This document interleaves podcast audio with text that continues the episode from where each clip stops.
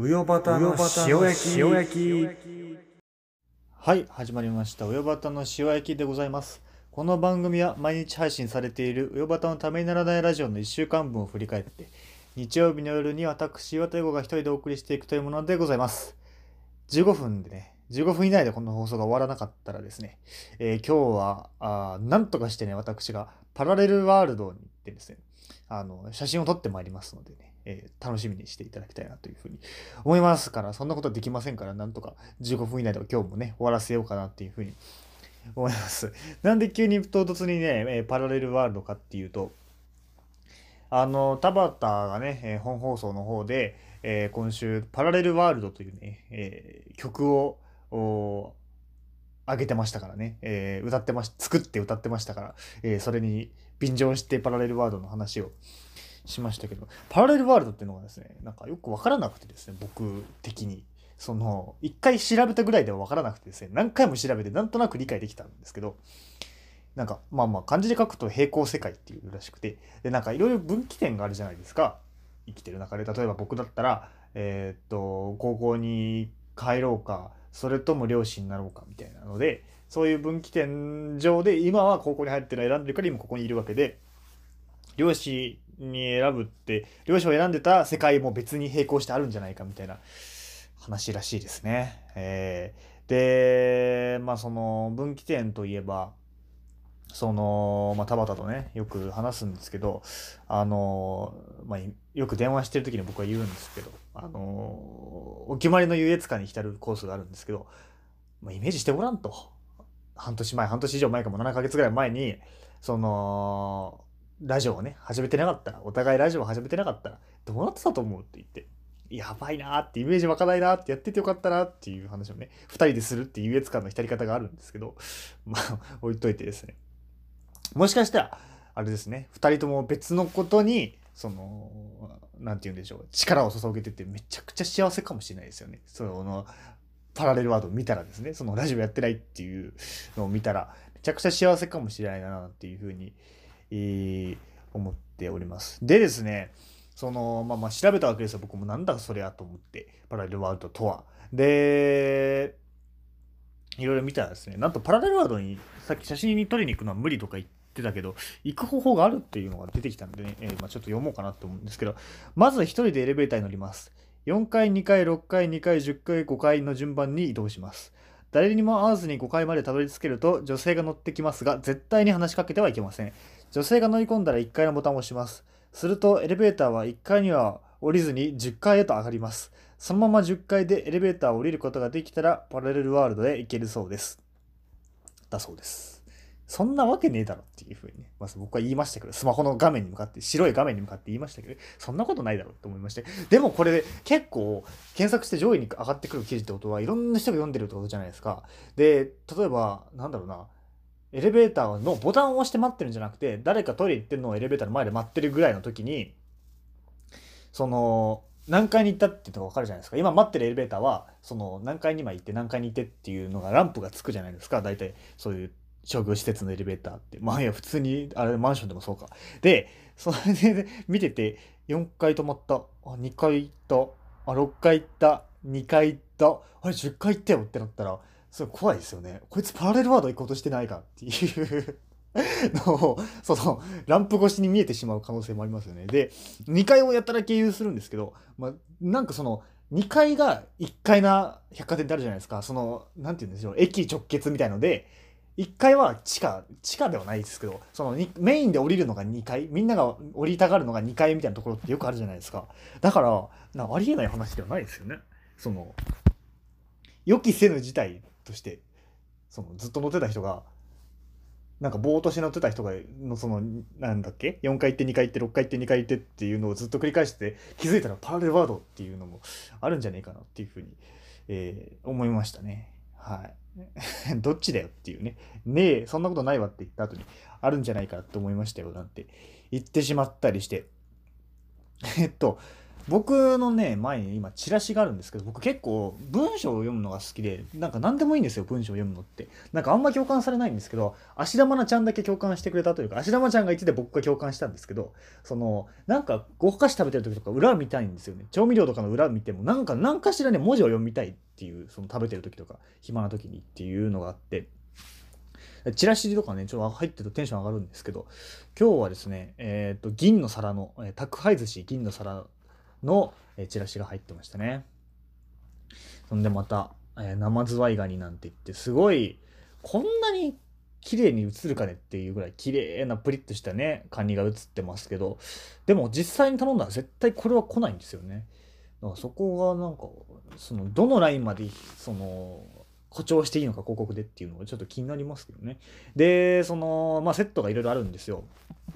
あのー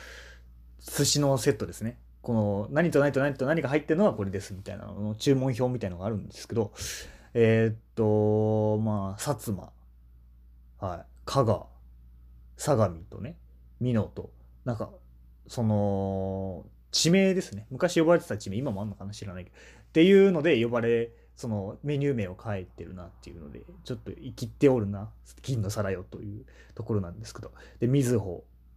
さで、えっと、相模、加賀、言ったか。っていうので並んでて、その並びで一個だけ宴っていうのがあるんですよ。その宴会の宴で。それ、宴って多分どこでも地名でもないので、何その薩摩、美濃、みずほ、相模、加賀の並びで宴だけあるのかっていうのが僕すごい気になっ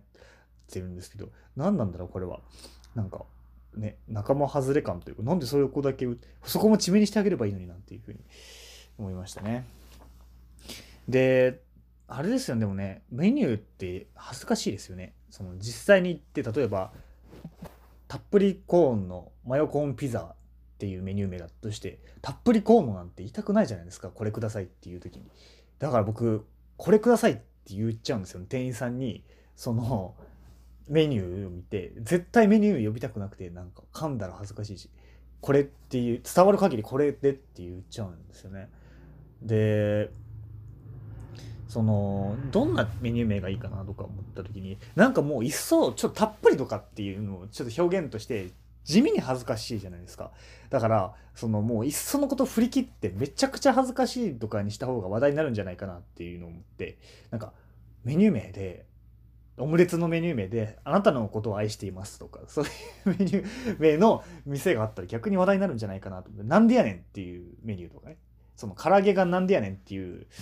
メニュー名がねだったりとか。したら逆になんでやねん頼みたいなちょっと気になるなとか思ってそのメニュー名に引っ張られて頼むなんていうこともあるんじゃないかななんていうふうに思ったけどさすがに今のは無理がありましたね。ごめんなさい。でなんでそんなこと言ってるかっていうと大阪の重曹にあるラーメン屋さんでですね、えークソクソ親父最後の一振りっていうラーメン店があるんですよ。そういう店名のところがあって。めちゃくちゃ面白いなと思って行ったことがあって美味しかったんですけど。ただですねそのクソ親父じゃあどこにいるのかその店主はと思って見渡してもですねすごい若いかっこいい感じの大学生のバイトの子が接客しててハッキハキした人が、えー接客しててですね。で厨房にもいて。ですごい活気に満ちたところですね。で綺麗でピカピカのところでですね。なんかすごい混乱してなんかもうなんかよく分からなくなってしまって無心でラーメンをすすってすぐ出たっていうのがありますけど 思い出としてあります。はい。っていうのでまあ今週あと思ったこととしてはあのーアメリカのね大統領選挙のえーっと投票がもうすぐっていうことで討論会っていうのがあってですね。でその副大統領候補っていうのがいるんですよアメリカで。でそのもしトランプさんが大統領になった時はペンスっていう人を副大統領にします。えっ、とバイデンさんが大統領になった時には、えっとハリスさんっていう女の人を副大統領にしますっていうのをもう事前に公表してでやっていく選挙運動をしていくんですけどでその副大統領同士がディベートするっていうのがこの間あってですね BSNHK でやってたんで僕見てたんですけどなんかねちょっと鼻につくなと思ったのがそのハリスさんっていう女性の方の髪の毛の右側の髪の毛のところがそのカール知ってるんですよ。でそのカール別にカールがどうこうって話でもお前も天然パーマだろっていう話なんですけどそのカールのね具合をねよく見てるとテカリ的にめちゃくちゃスプレーで固めてるテカリ方してるんですよそのカールの1個の筋がですよ。でなんかそれがすごい鼻についてですねなんか消しちゃったんですよねテレビを。見たいなと思って楽しみにしてたのにそカールそこのカールがその加減によってはすごいそこがこ調整されて見えたりとかしてでなんかそのイメージつけいいイメージつけるためになんかそのすっごいスタイリストさんと一緒にカールそのスプレーガンガンやって固めたんだろうなとかいうふうに思ってなんかちょっと冷めちゃったんですよね。でそのもうディベートっていうのでそういう選挙運動とかで本当にもうイメージの付け合いじゃないですか特に討論会とかなるとなんか相手が話してる時に「いやいや何言ってるんだこの人は」みたいな感じで笑ってみせたりとか肩すくめてみせたりとかっていうのとか相手をこうお前はなんちゃらだ、お前はなんちゃらだ、お前はなんちゃらだっていうことで、そのなんちゃらってイメージをつけるみたいな、なんかその、あと、あれだ、有名な話で、その、ケネディが、あの、不利だった大統領選挙の討論会で、その、かっこいいスーツ着て、その、終始笑顔で、その、ちょっと論戦的には不利でも、終始笑顔で落ち着いた感じで足組んでたら、すごい、その人気上がったみたいなのとか、なんか結構印象の付け合いみたいのが多くて、なんか、それってなんかよく考えたら意味不明じゃないですか。そのだってかっこいいから投票するみたいな話でしょ？その髪がカールしてるから投票するみたいな話でしょ？要するに印象の付き合いってこと。だからそれを望んでみんなお互い印象付き合ってるってことは。なんかそれって本来の姿じゃないのかなっていうことを思ってですね僕はテレビを見た消した後ですね。ごめんなさい。テレビを消した後に思ってそしたらじゃあどうどうしたらその素の状態で論戦ができるのかって思った時にお互い寝起きでやったらいいんじゃないかなっていうことを思ってその ドッキリとかであるじゃないですか芸能人の人とかで。その感じでその突撃してですねお互いの部屋を。でその寝起きをですね夜中に叩き起こしてでそのリモートで座らせてパソコンの前に。でいきなりディベート開始するっていうのが一番なんか本来のそのなんか髪型がどうこうとか服装がどうこうとかいうんじゃなくてお互いパジャマでねパソコン越しに論戦するっていうのが一番いいんじゃねえかなっていう、えー、ことを思いましたね。はい、まあでもそこですごい寝起き強くてピンピンしたら逆になんかその人気落ちそうですよね。親近感持てなくてとか考えるとその眠い演技とかいうふうなことを逆にするのかなとか考えたらまたもっとすごい嫌になっちゃってまたその想像をやめたんですけど。まあただ一個言っておきたいのはその菅さんが総理になるって今日すごい思想強いですね。ごめんなさいね。菅さんがその総理になるって時に人柄がわからないっていう指摘があった時にパンケーキを食べる菅さんおじいさんっていうイメージをつけようとしてるみたいのがすごい批判というか批判されたじゃないですか。なんかその政策じゃなくてパンケーキでそのイメージで人を選ぶのかみたいなので。で僕結構テレビ見る方なんですけど何回見ても菅さんとパンケーキが似合わねえなと思ってその菅さんにパンケーキのイメージいいイメージは僕は一生つかないんじゃないかなということは言っておきたいなというふうに思います。気づいたらもう12分39秒ですねはい。ということで今週も振り返っていきましょう。今週も面白かったです。丸。いやー、嫌ですね。パラレルワードで、その、何回2回、何回2回、何回2回、何回2回っていうので、えー、パラレルワードに行かなきゃいけなくなっちゃうから、急いで言いますと、